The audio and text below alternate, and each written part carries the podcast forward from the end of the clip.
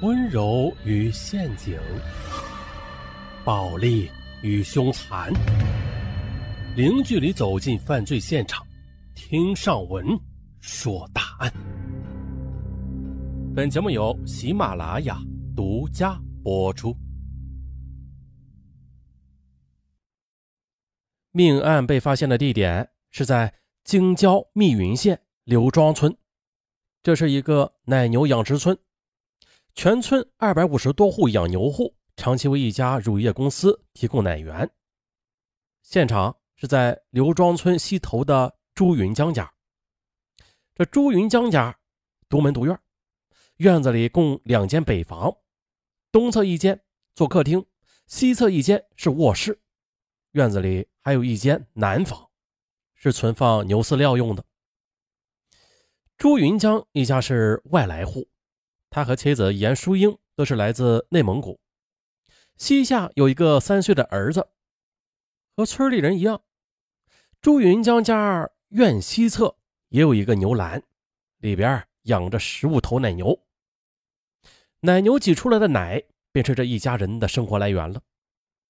被杀的是朱云江的妻子严淑英和儿子小江，他俩都是死在卧室里，一大一小两具尸体都被包裹着。祝云江是这样跟民警说的：“母子俩的尸体是被藏在双人床下的，我找了他们好久才发现的。从床上拉出包裹儿子的花褥袋，打开之后，我就见到儿子已经惨死了。我也就没有敢动妻子的绿被子，然后我就报了案。”老邱站在墙角里观察现场。有儿子少英在，这基本上用不着他亲自动手。这邱少英早已经很娴熟了，小心翼翼的寻找着痕迹物证，但是他没能找到作案工具，只好埋头去寻找和提取痕迹。他在单人铁床的床头的铁管上发现了一片不起眼的血迹，仔细看去，哎，能辨别出是手掌和手指印的痕迹。他很高兴。众所周知，现场只要是带血的痕迹，它通常都是罪犯留下来的。但是呢，邱少英在动手提取血指纹和掌纹的时候，就有点傻眼了。说这血掌纹和指纹呢，也只是勉强的能确定啊是手掌留下来的，可是这面积却不大，并且是擦蹭的痕迹。指纹只有半枚，掌纹大约是有三分之一那么大。邱少英就拿不定主意了，扭头问老爸有没有必要提取啊？老邱看了一会儿，嗯，取下来试试吧。虽然说条件太差了，但总比什么痕迹都没有强。勘察完北房，老邱进了南房饲料间，只见呢一些牲畜的用食和草料堆了大半个屋子。在这屋子里，老邱看到墙角立着一个塑料袋。上面写着五个大黑字受用葵乙醇”，还有散落一地的瓶瓶罐罐和粉剂。这些东西引起了老邱的注意。接着，他让儿子邱少英把地面上的东西收集了一些，又装了起来。啊，又取了一些葵乙醇，准备带回去检验一下。再然后呢，老邱又到了牛栏，让邱少英从牛栏的饲料槽里取了一些牛吃剩下的饲料。啊，就离开了牛栏。老邱又围着院子里摆着的两个大牛奶桶这么看。只见呢，牛奶桶里的牛奶是早晨刚从朱云江家这个奶牛身上收获的，啊，还没有来得及送到乳品公司在村上设的牛奶收购点去。于是老邱就让儿子邱少英取一些牛奶桶里的牛奶带回去检验。邱少英很不解。不是不是被杀的是人吗？又不是奶牛，你取牛奶干什么呀？可是老邱脖子一梗，废话别那么多行吗？叫你取你就取。哎，好好好，邱少英只好找了一个空矿泉水瓶子，装了一些牛奶，就带了回去。画面一转，我们又来到了解剖台。此时法医蓝峰，他手忙脚乱的在解剖台前忙活着。邱少英则在一旁打下手。法医老白被调走了，由此啊，现在技术队的法医室蓝峰就是挑大梁的。邱少英有事没事啊，就爱往蓝峰这儿跑，帮蓝峰干这干那的。蓝峰穿着白大褂，捂着口罩，戴着手套，看着伤痕累累的尸体，有些不忍下手了，说：“这凶手也太狠毒了。”邱少英也连连说是，要不怎么管凶手叫屠夫和魔鬼呢？只见呐，两具尸体的头部都被钝器给严重的砸伤了，严淑英更是被砸得面目全非，牙齿都被砸掉了好几颗。最后，法医蓝峰他在解剖报告书上是这样写的：严淑英和儿子小江都是因为颅脑损伤、窒息合并失血性休克致死的。严淑英是空位，儿子小江胃内容是没有消化的一百毫升的鸡蛋羹。死亡时间大约是九月二十四日上午九点左右。作案工具是斧锤类的钝器。再说朱云江，丧妻失子的朱云江自然是悲痛欲绝。他说，二十四日早晨六点多钟的，他和妻子像往常一样起床去给奶牛挤奶。乳品公司是上午九点来收奶，他们要赶到九点之前把牛奶送到收购点去。朱云江家的生产工具挺先进的。刚刚添置了两台手推车式的挤奶器，告别了手工挤奶的辛苦，只需要把挤奶杯往这个牛的奶头上这么一照，启动真空泵，挤奶杯就替代人的两只手开始挤奶，流出的牛奶直接是进入到手推车上的奶桶，反正吧是又快又卫生。夫妇俩每人是推一台车，十五头奶牛，一个多小时就能挤完了。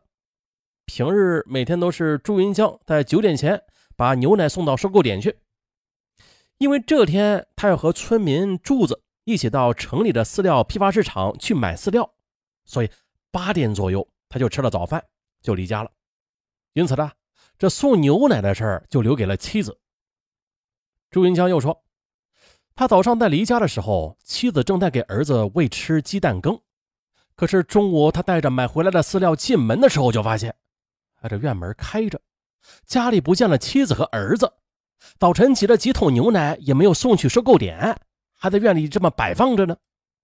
朱云江以为啊妻子还在喂牛吗？于是他就跑到牛栏里去找，哎没有。再去看看炉灶，空空如也。他想啊，妻子知道他中午回家吃饭的呀，啊怎么不见午饭？这人也不见去向啊。于是他就跑到街上去喊。见人就打听，见没见他的媳妇儿和孩子呀？反正是能找的地方，朱云江都找了，能想到的办法也都想了，可还是没有妻子和儿子的踪影，也没有一点可靠的消息。一直找到了深夜，他累了也困了，摸黑的躺在了双人床上就睡着了。可是第二天上午醒来之后，他才惊恐的发现，啊，这屋子里边怎么有血迹啊？接着，他在仔细搜索之下的，这才发现床下的两具尸体。啊，听朱元江说完了经过的，民警和探员们又走访了朱元江家的邻居和村民。这邻居说了，朱元江和妻子俩每天都是忙着喂牛挤奶，一家人日出而作，日落而息，循规蹈矩的，并且在案发前也没有听过他家有什么异常的动静。其他村民们说，这一家人也没有什么特别的啊。男主人朱云江呢，他不大爱说话。严淑英这个女人很随和，而且心眼好啊，愿意帮助别人。只要村上谁有困难，她都爱管。人呐也俊秀，在村上人缘特好。儿子小江也特别懂事还有村民们说啊，凶手不长眼，杀了这么好的人，会遭报应的。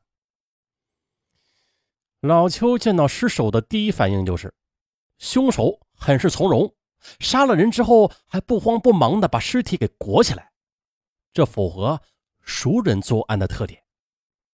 而另外一名民警常奎，他的第一反应是，凶手想要运走尸体而未果，他不赞成老邱的看法，认为凶手包裹尸体，他不像老邱想象的那样，说是什么出于愧疚啊。或是为了死者的尊严啊什么的，而是为了隐藏尸体，然后再设法把尸体运离现场。案件性质分析上有两种意见：一呢是图财害命，二是激情杀人。于是，常奎便让朱云江去检查家中和妻子身上少了什么财物和贵重物品的时候，朱云江则战战兢兢的看过惨死的妻子之后说：“啊，说。”严淑英手上的一枚金戒指和一副金耳钉不见了，那是半年前他给妻子买的生日礼物。从这点看的，凶手图财的可能性很大。可是的，激情杀人主要是表现在死者的伤势上，凶手下手狠，可能是被什么事突然给激怒了，不思后果而疯狂的杀人。最终，在凶手的分析之上，大家的意见基本一致。熟人作案的可能性非常大。好，节目的最后紧急的插播一条消息啊，一条好消息，就是今天晚上的二十点啊，甭管大家是什么时候听到的这条消息，它都是最新的。上完晚上到二十点就会把这条消息啊给撤下，大家就听不到了。只要你能听到，它就是最新的。听好了，对，今天晚上二十点，大家呢可以拿出手机定好闹钟，二十点。今天是五月三十一日。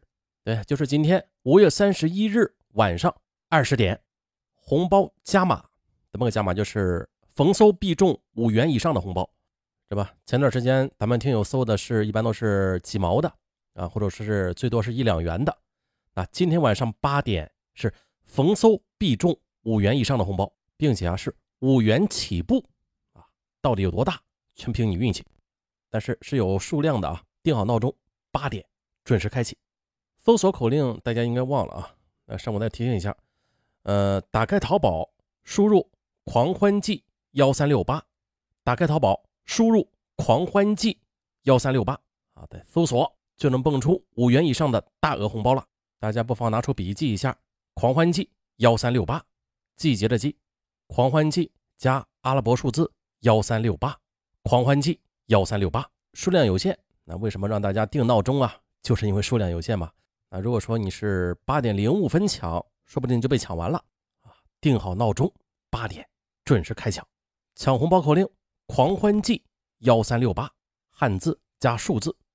狂欢季幺三六八，好，祝大家好运，拜拜。